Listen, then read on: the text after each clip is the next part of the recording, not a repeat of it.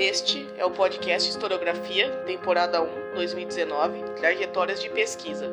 O projeto está sendo desenvolvido pelos estudantes da disciplina de Teoria e Metodologia da História, sob coordenação do professor da Universidade Federal da Fronteira Sul, campus Chapecó, Dr. Ricardo Machado. Olá, meu nome é Matheus, eu sou acadêmico na Universidade Federal da Fronteira Sul, campus Chapecó. Para o episódio de hoje, de Trajetórias de Pesquisa, convidamos a professora doutora Claudete Gomes Soares, da Universidade Federal da Fronteira Sul.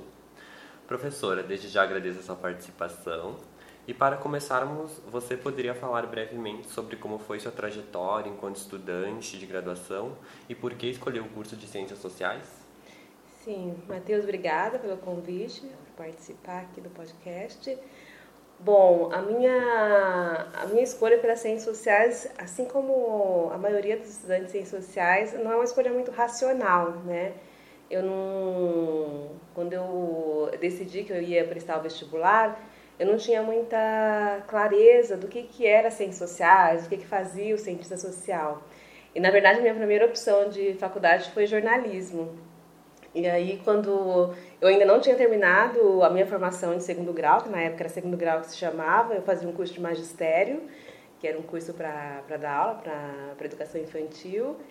E aí, é, no terceiro ano da minha formação, eu tinha mais um ano, mas eu resolvi prestar vestibular, vestibular para jornalismo e eu não passei. E aí, mas assim, eu queria muito ir na universidade, não, não tinha nenhuma orientação familiar, porque meus pais não não tinham essa experiência, eles tinham pouco, têm pouca escolarização, mas eu já tinha na formação do magistério alguns colegas que estavam entrando em universidades públicas, né? É, na cidade onde eu nasci, que é Presidente Venceslau, no interior de São Paulo, a gente tinha uma cidade próxima, que é Presidente Prudente, e tinha um campus da Unesp, que é a Universidade Estadual Paulista, nesse campus, e alguns dos meus colegas já estavam prestando vestibular para essa, essa universidade. E aí, bom, eu não passei em jornalismo, fiquei um pouco frustrada, mas eu queria de toda forma entrar na universidade e comecei a pensar outras possibilidades. E na minha, na minha formação, ali do segundo grau, como professora do magistério, eu era uma das poucas estudantes que gostava de sociologia. A gente tinha sociologia, né? Os cursos de formação de professor geralmente têm, embora não fosse obrigatório para o segundo grau. E, bom, eu falei, bom, já gosto de sociologia, dei uma olhada um pouco no, no manual do estudante e, e, foi assim que eu escolhi, né? É, muito mais pensando porque eu gostava, ali no segundo grau, na minha formação escolar. É, a universidade que eu escolhi tinha moradia e isso também ia facilitar. Então, a escolha foi meio dessa forma. Só depois é que eu fui racionalizar isso, ver que, quais eram as minhas possibilidades, né? Então, eu vou fazer essa faculdade é, em Ciências Sociais, que é bacharelado, não era, era bacharelado e licenciatura, mas eu só fiz o bacharelado. E aí, quando eu termino a, a faculdade, eu vou fazer o mestrado em Sociologia também, em outra universidade, na Unicamp. E é nesse momento que eu acho que eu começo a refletir um pouco sobre as minhas possibilidades profissionais, né? A, a graduação foi feita assim, com muito empenho, com muita dedicação, porque eu era muito é, estudiosa, sempre gostei muito de estudar, mas assim, não não estava muito preocupada e muito focada nessa coisa de mercado de trabalho. Mas aí os meus professores me encaminharam para o, disseram que eu, que eu tinha potencial para fazer o mestrado. E a partir do mestrado é que eu comecei a pensar nessas coisas, né, da, da minha carreira, como que seria, o que, que eu ia fazer então com essa formação. Certo. E quando se deu conta de que havia encontrado sua linha de pesquisa? Comente um pouco sobre. Ah, então. É, isso também é uma, é uma, é uma coisa interessante, porque é, eu lembro que quando eu comecei a fazer a faculdade, a graduação, eu tinha o meu melhor amigo de faculdade, quando a gente chegou lá, sei lá, no segundo ano de universidade, ele já tinha tema de pesquisa, né? Eu falei, como assim, né? E, e, e para mim foi muito angustiante, assim, essa definição do tema de pesquisa, na verdade, eu acho que eu demorei um pouco para amadurecer, assim, o que, que eu queria naquele lugar, o que, que eu queria naquele curso, né? Então, eu me lembro de alguns dos meus colegas já participando de eventos de iniciação científica e eu, assim, meio receosa, assim, né? O que está acontecendo que eu não consigo me definir. E, e ali na graduação, então, é, a gente é muito influenciado sempre pelos nossos professores, né? Por quem está ao nosso entorno. E ali na Unesp de Marília, onde eu fiz a, a, a graduação, a gente tinha um, um, grupo muito forte que estudava movimentos sociais, movimentos sociais rurais, né? E, e a partir da, da, vinculação com esse grupo, eu comecei a, a participar do grupo, comecei a, a, ir em eventos do, do Movimento Sem Terra, do MST. Cheguei para Brasília, num congresso, fui para alguns acampamentos. Então, eu comecei a me, a me interessar por essa área, por influência de alguns professores. E na graduação, a minha pesquisa foi sobre a igreja e a questão da terra é uma monografia sobre a Comissão Pastoral da Terra e a, e a, luta pela terra no Brasil. Então, é, foi um pouco por essa influência, né? E aí, no mestrado, também é aquela angústia que vocês daqui a pouco vão saber como é que é, né? Que é assim, como que eu vou para o mestrado, qual é o meu tema de pesquisa, como que eu escolho e tal. E também muito nessa, nesse processo de decidir, mas também muito indecisa, é, eu lembro de uma professora que, que sentou comigo e me orientou, dizendo, bom, se eu tinha trabalhado com a questão da terra ali no, no TCC, né, e que tinha uma possibilidade bastante interessante de eu estudar no mestrado a teologia da libertação. Então, aí por intermédio assim dessa professora, que era uma professora marxista, eu fui é, estudar a teologia da libertação, então um pouco investigar como que os teó alguns teólogos o Leonardo Boffes, é, o Clodovis Boff, Gustavo Gutierrez, como que eles é, incorporaram nas, nas suas propostas teológicas uma perspectiva política de transformação social, né? Então, eu cheguei, aí essa professora me ajudou a construir e alguns professores foram muito atuantes também naquele momento ali, me ajudaram a construir o projeto. E eu passei na, na, na sociologia da Unicamp, que foi uma coisa super positiva, inclusive para eles, né? Porque eu saía de uma universidade boa, mas pequena, né? Que era a Unesp, e entrava numa universidade realmente de ponta, que era a Unicamp. Então, isso foi motivo de muito orgulho, assim, dos meus professores. Então, eu fui para lá com esse tema, né? Era estudar a teologia da libertação. E, e ali eu fui construindo esse projeto. Fiz a minha, defendi a, a dissertação com esse tema. Mas quando terminou, eu terminei em 2000, quando eu termino o mestrado, eu me dou conta que eu, eu queria mudar de tema, né? Então, mas eu não sabia exatamente ainda o que era. Mas eu tinha encontrado ali na universidade, na Unicamp, outras questões, né? Outras pessoas. E, na verdade, é nesse contexto da Unicamp que eu me aproximo do tema das questões das relações étnico-raciais no Brasil, né? Então, ali é, tem uma, uma reviravolta de eu dizer, não, agora eu preciso parar, né? Eu vim estudando graduação, mestrado, então agora eu vou parar, vou trabalhar um pouco, vou dar aula e depois eu volto com certeza de um tema. Então, eu acho que esse momento da certeza do tema é um, é um momento realmente de amadurecimento intelectual, né? Quando eu deixo de ser, assim, influenciada tão diretamente pelos meus professores e eu começo a decidir realmente o que, que eu quero. Então, ali eu começo a, a minha trajetória nessas discussões que são que é esse debate que eu estou mais alinhada recentemente, que é sobre a questão da raça, essa questão das relações de poder com base na raça, etc, etc, né? Então é assim que eu chego nesse tema, né? Então só depois ali de três anos que eu terminei o mestrado é que eu volto para o doutorado para fazer o doutorado aí já é, com ênfase nessa temática. Você poderia comentar um pouco de como foi a transição da universidade, de, a senhora comentou que foi um pouco que era uma universidade menor e foi para a Unicamp, que é um espaço maior.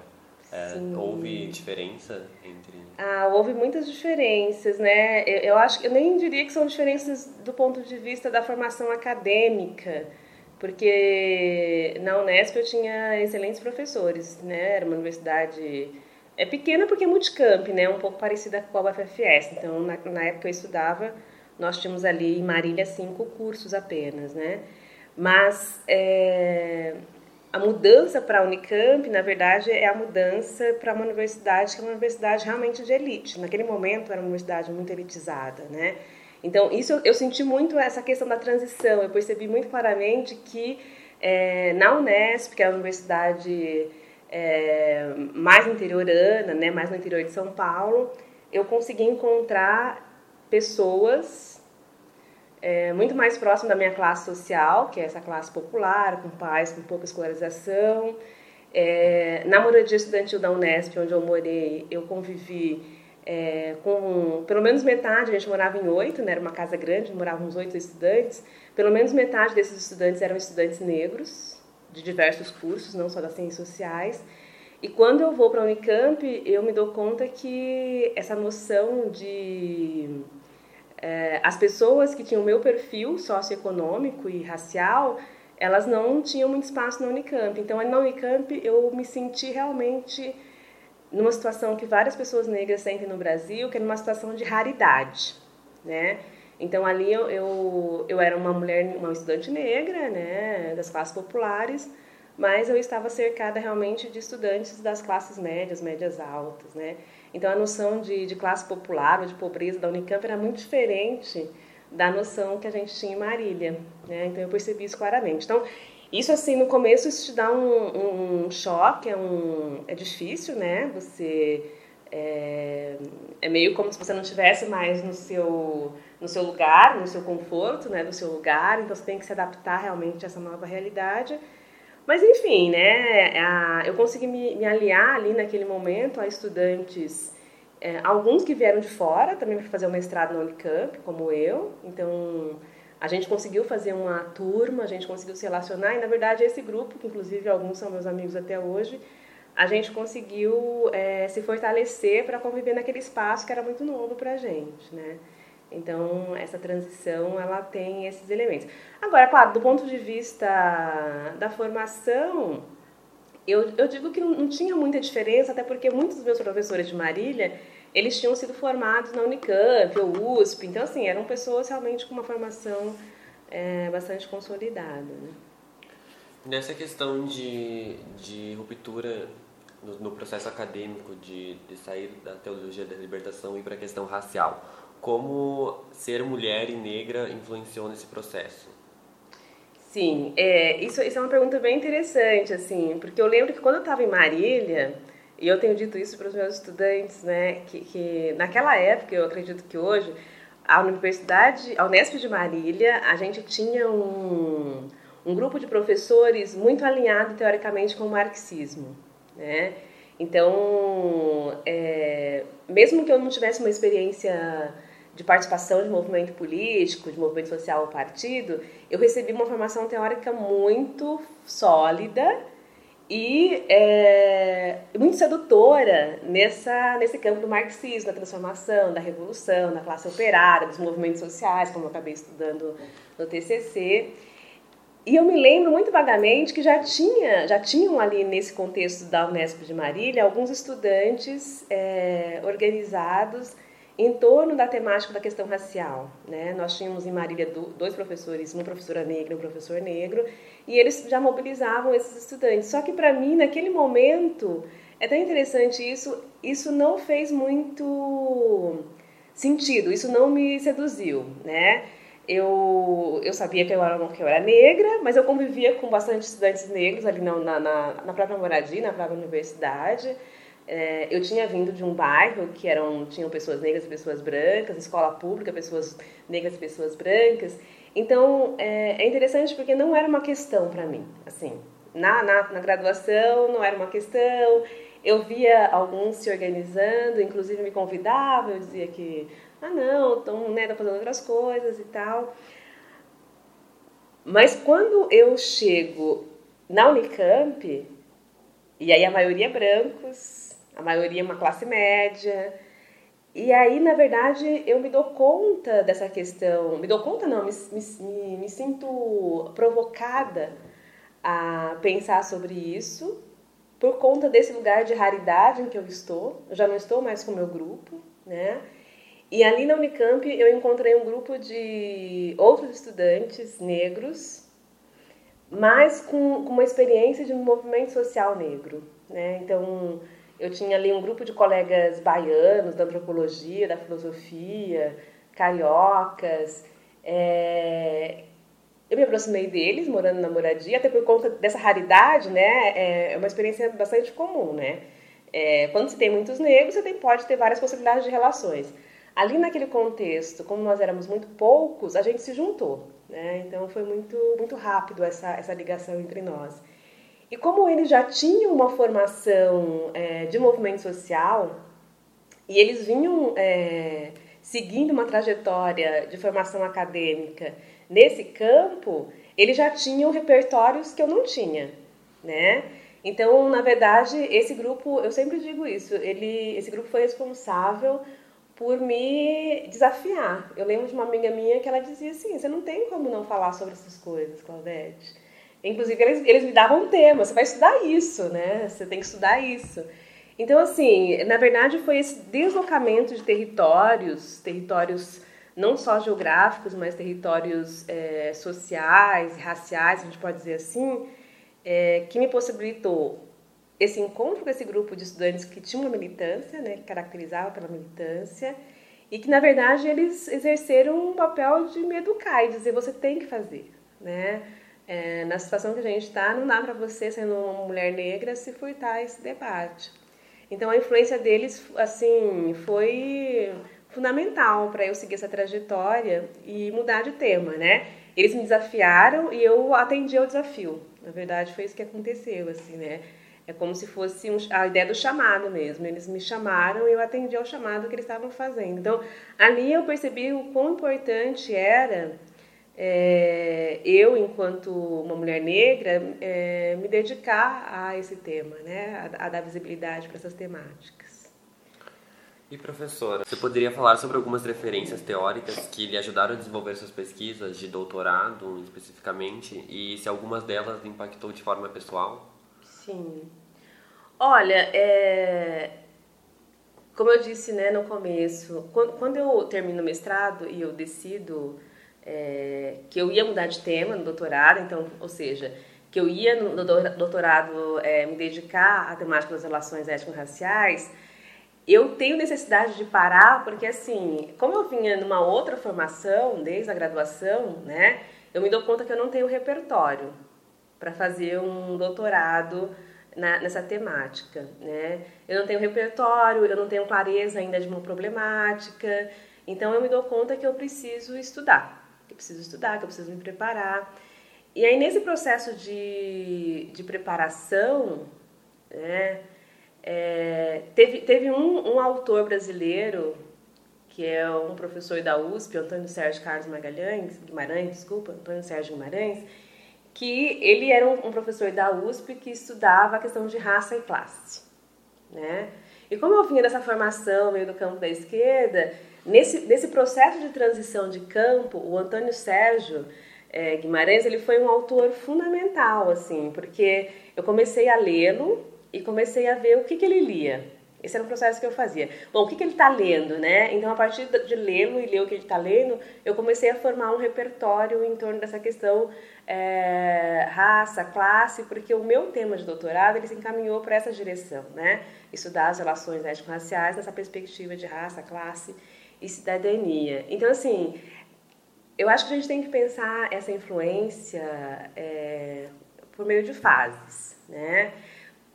eu sempre brinco que ali no, no, doutorado eu era ainda uma pessoa dividida, né? Como eu tinha tido uma, uma, formação muito forte nesse campo da esquerda, das classes, da revolução, o meu orientador de doutorado na Unicamp, ele era o mesmo orientador do mestrado, mas ele não tinha essa formação é, no campo das relações étnico-raciais, né? Ele tinha essa formação no campo da esquerda, dos movimentos, dos partidos. Então, assim, ali eu tive que me virar sozinha. Então, esse, esse professor, o Antônio Sérgio, é uma referência importante, né? Porque ele meio que vai me dando, assim, umas referências de bibliografia. É... Eu defendi a tese faz quase... Eu defendi a tese em 2009, né? Então, são quase 10 anos. E a gente vai mudando ao longo desse processo, né? Certamente, se eu fosse escrever essa tese hoje, seria outra tese. Eu usaria outras referências. Mas eu acho que ali tem essa, essa questão desse autor que é importante, tem uma influência de uma autora, que é a Nancy Fraser, que ela trabalha com temas sobre reconhecimento, que é um debate que é interessante para a gente pensar a questão das relações raciais, né? Que é, ou seja, é pensar a questão econômica, mas também pensar a questão do reconhecimento da identidade, de forma que a gente não separasse essas duas, esses dois universos, né? Então eu acho que a, Nancy Fraser também foi uma, uma influência importante nessa construção. E claro, e depois, depois da, da tese, né, eu começo a, a ler outras coisas, né, a ler outros autores. Então, quando você me pergunta é, se tem algum desse, alguma referência que me, que me toca mais profundamente, de forma mais pessoal, então hoje, hoje atualmente, eu tenho lido e gostado de ler muito Stuart Hall, né, que é um autor jamaicano com formação é, na Inglaterra, no Reino Unido, e que eu acho que ele traz por esse lugar de ser um homem negro é, na diáspora, ele traz uma discussão sobre a relação entre países colonizados e colonizadores, que é uma formação que eu não tinha antes. Na verdade, eu diria para você, Matheus, que nos últimos eu diria que nos últimos três anos eu tenho acessado uma, umas referências, uma literatura que em nenhum momento na minha formação eu acessei, né? E aí tem a ver com uma discussão que a gente faz, que você conhece, que é o fato desses espaços é, acadêmicos serem espaços muito brancos, né? A gente lê muito autores e autoras é, da Europa ou norte-americano, mas a gente não tem muito contato com, com intelectuais, com pensadores e pensadoras que tem a sua subjetividade cortada pelas relações de poder com base em raça, né? Então, eu diria hoje que as minhas referências que têm mais me tocado e que tendem a orientar a minha trajetória de pesquisa são esses autores e autoras, né? Autores o Stuart Hall, que é um, um, homem intelectual negro, a Angela Davis, que também é uma autora norte-americana viva, né, que discute a questão raça, gênero, classe de forma interseccional, é, a leitura do Fanon, né, o Pele Negra, Máscaras Brancas, foi uma, é uma leitura fundamental nessa, nessa reviravolta que eu tenho vivido recentemente, de, de quais questões eu devo priorizar. Então, na verdade, eu, eu considero que é, parece que 10 anos é muito tempo, mas do ponto de vista da formação intelectual é muito pouco, né?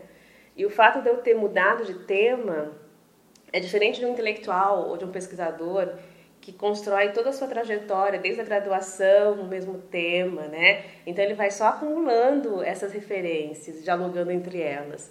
No meu caso não, né? No meu caso no doutorado há uma quebra, né, há uma mudança radical de temas, é, mas ainda ali eu, eu, tô, eu sou uma pessoa dividida, né, eu tô com o pé na minha formação anterior e com o pé na, nas coisas novas que eu quero estudar.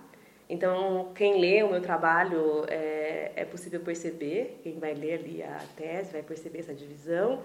E é claro que a partir daí eu vou é, tendo mais é, consciência intelectual das coisas que eu quero e vou por conta própria meio que agora mais sem essa figura do orientador, né? Isso também é interessante, né? Depois que você terminou o seu doutorado, você ganha finalmente autonomia intelectual para fazer a sua trajetória.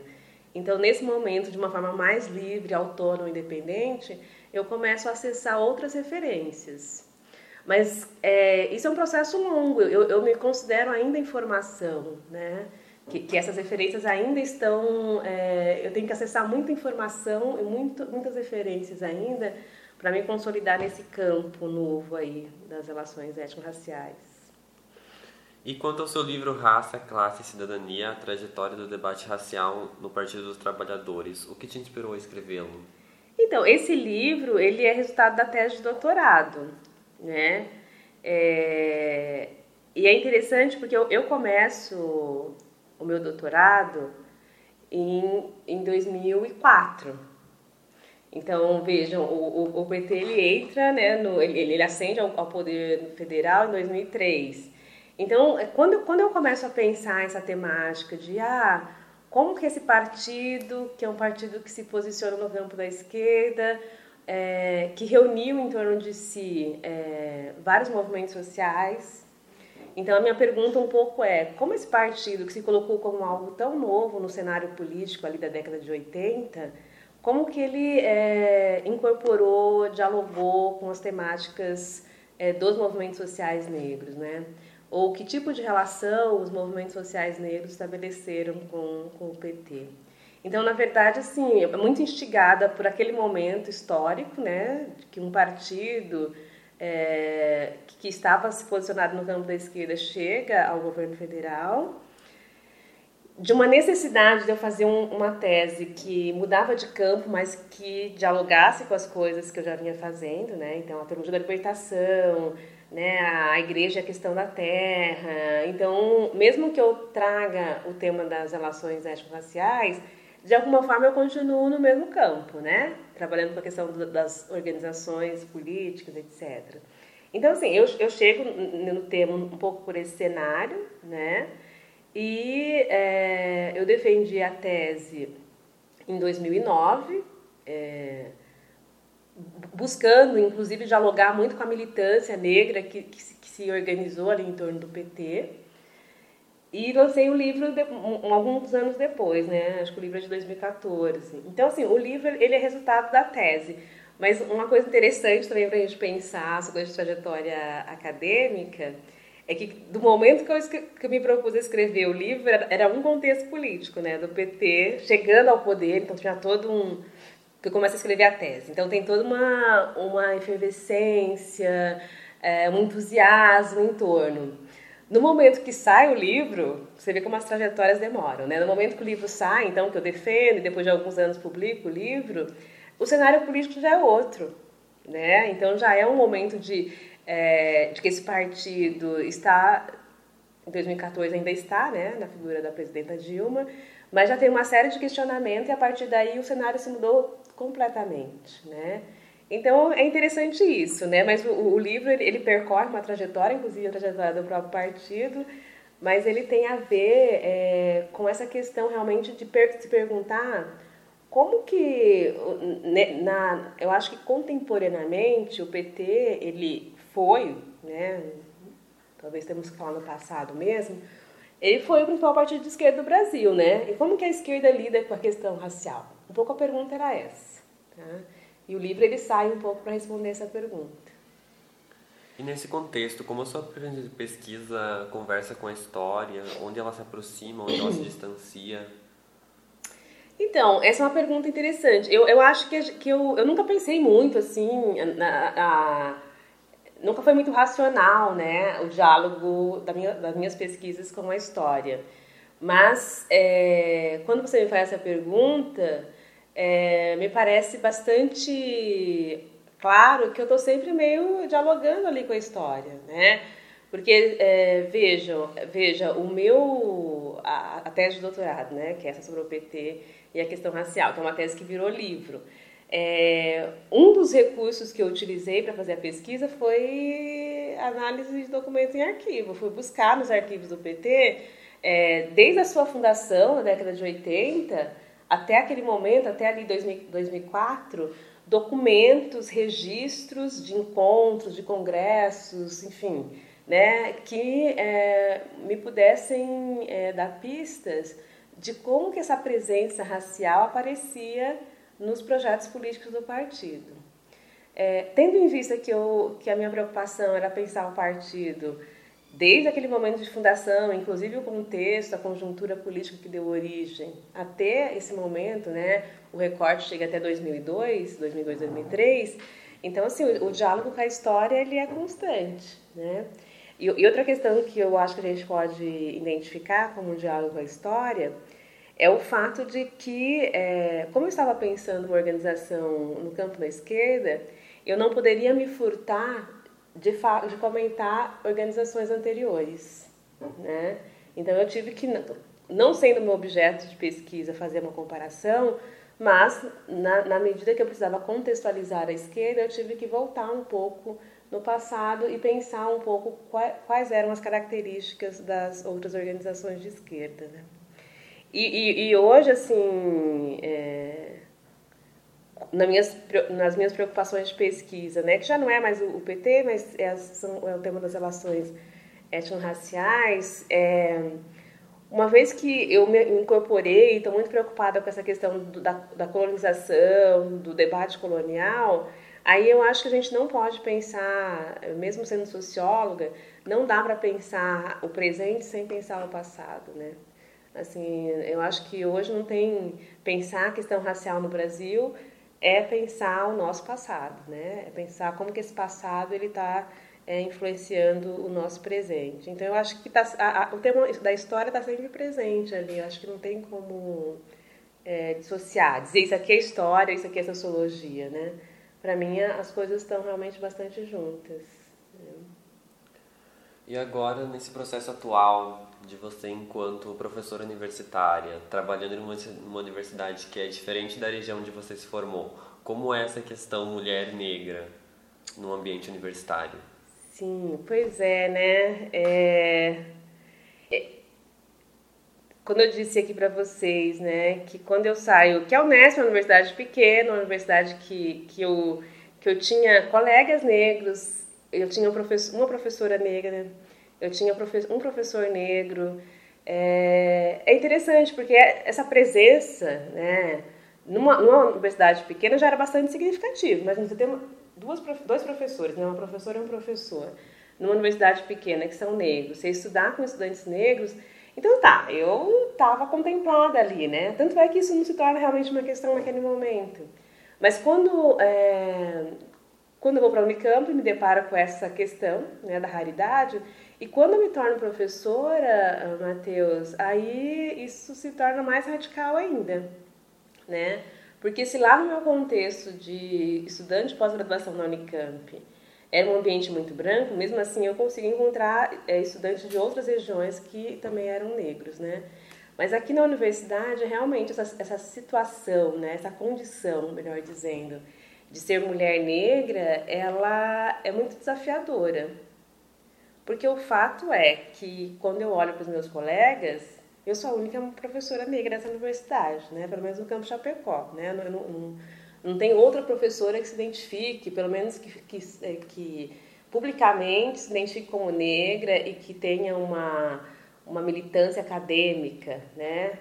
Então, isso, é, do ponto de vista pessoal, isso acaba sendo um peso. Né? É, não é nenhum mérito eu ser uma mulher negra, uma única professora negra na universidade. Eu não considero isso um mérito, né? Na verdade, isso é fruto de uma sociedade racista que coloca vários obstáculos para que pessoas, é, homens e mulheres negras, acessem esse espaço.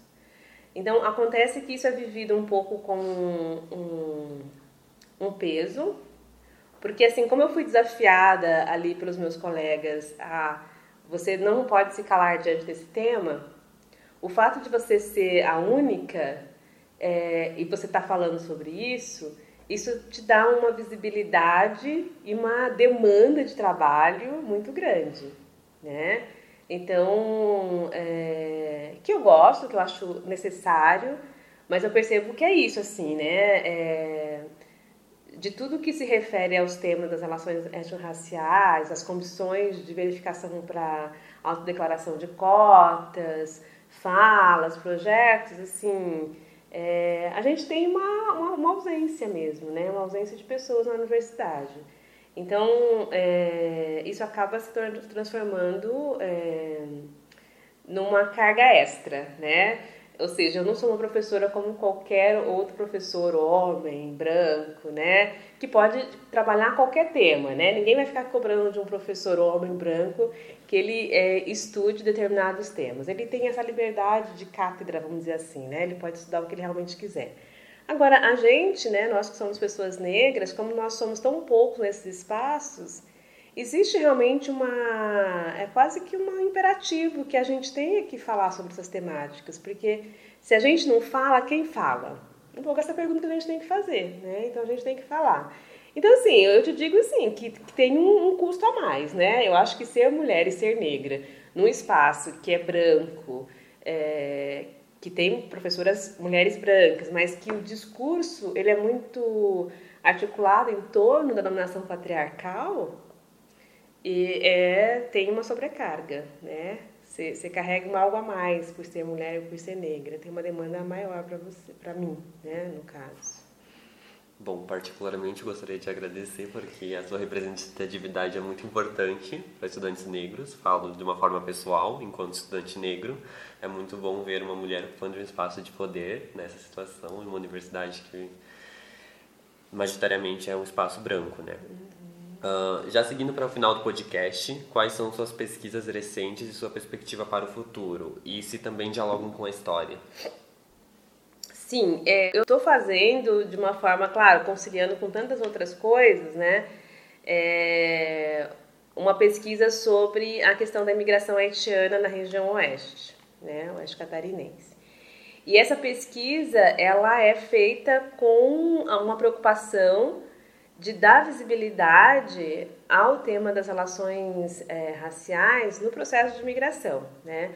A gente ouve muito um discurso que é válido, que é legítimo, que é pensar a região oeste catarinense como uma região de imigração, de imigrantes, etc, etc, né? Então, a gente pode até ter uma, uma afirmação, somos todos imigrantes.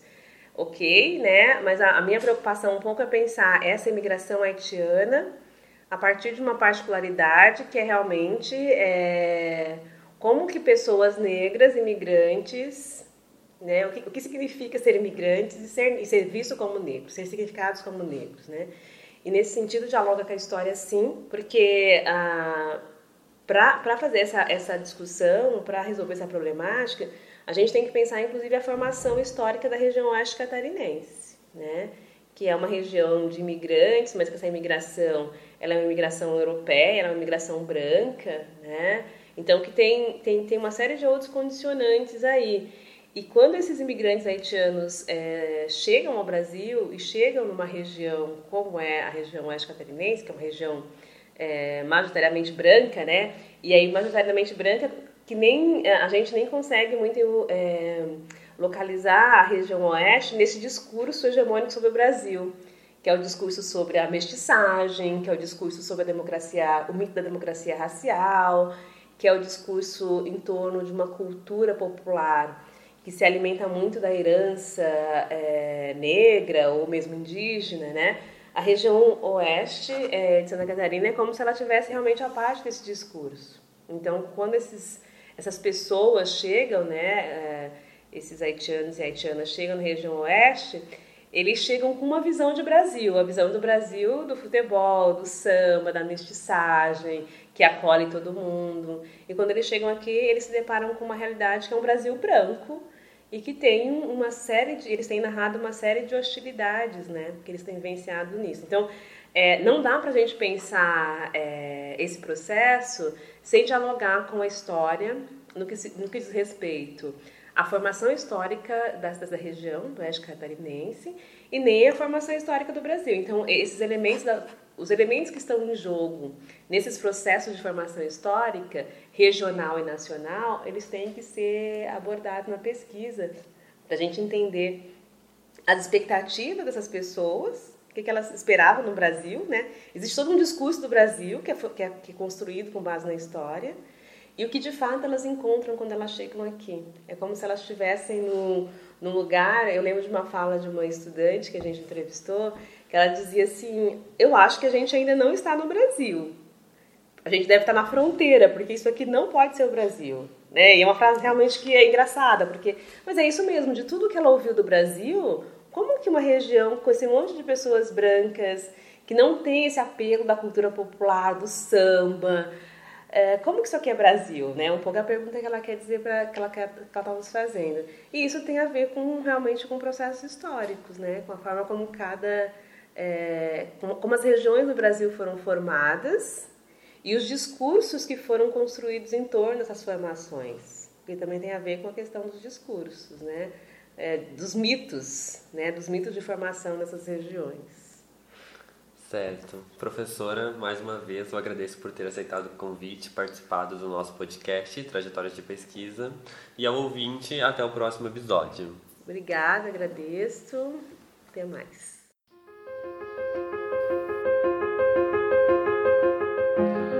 Este podcast foi editado por mim, Marília Amorim, monitora de ensino e pesquisa do curso de licenciatura em História da UFFS, campus Chapecó, tendo como trilha sonora Felipe Glass.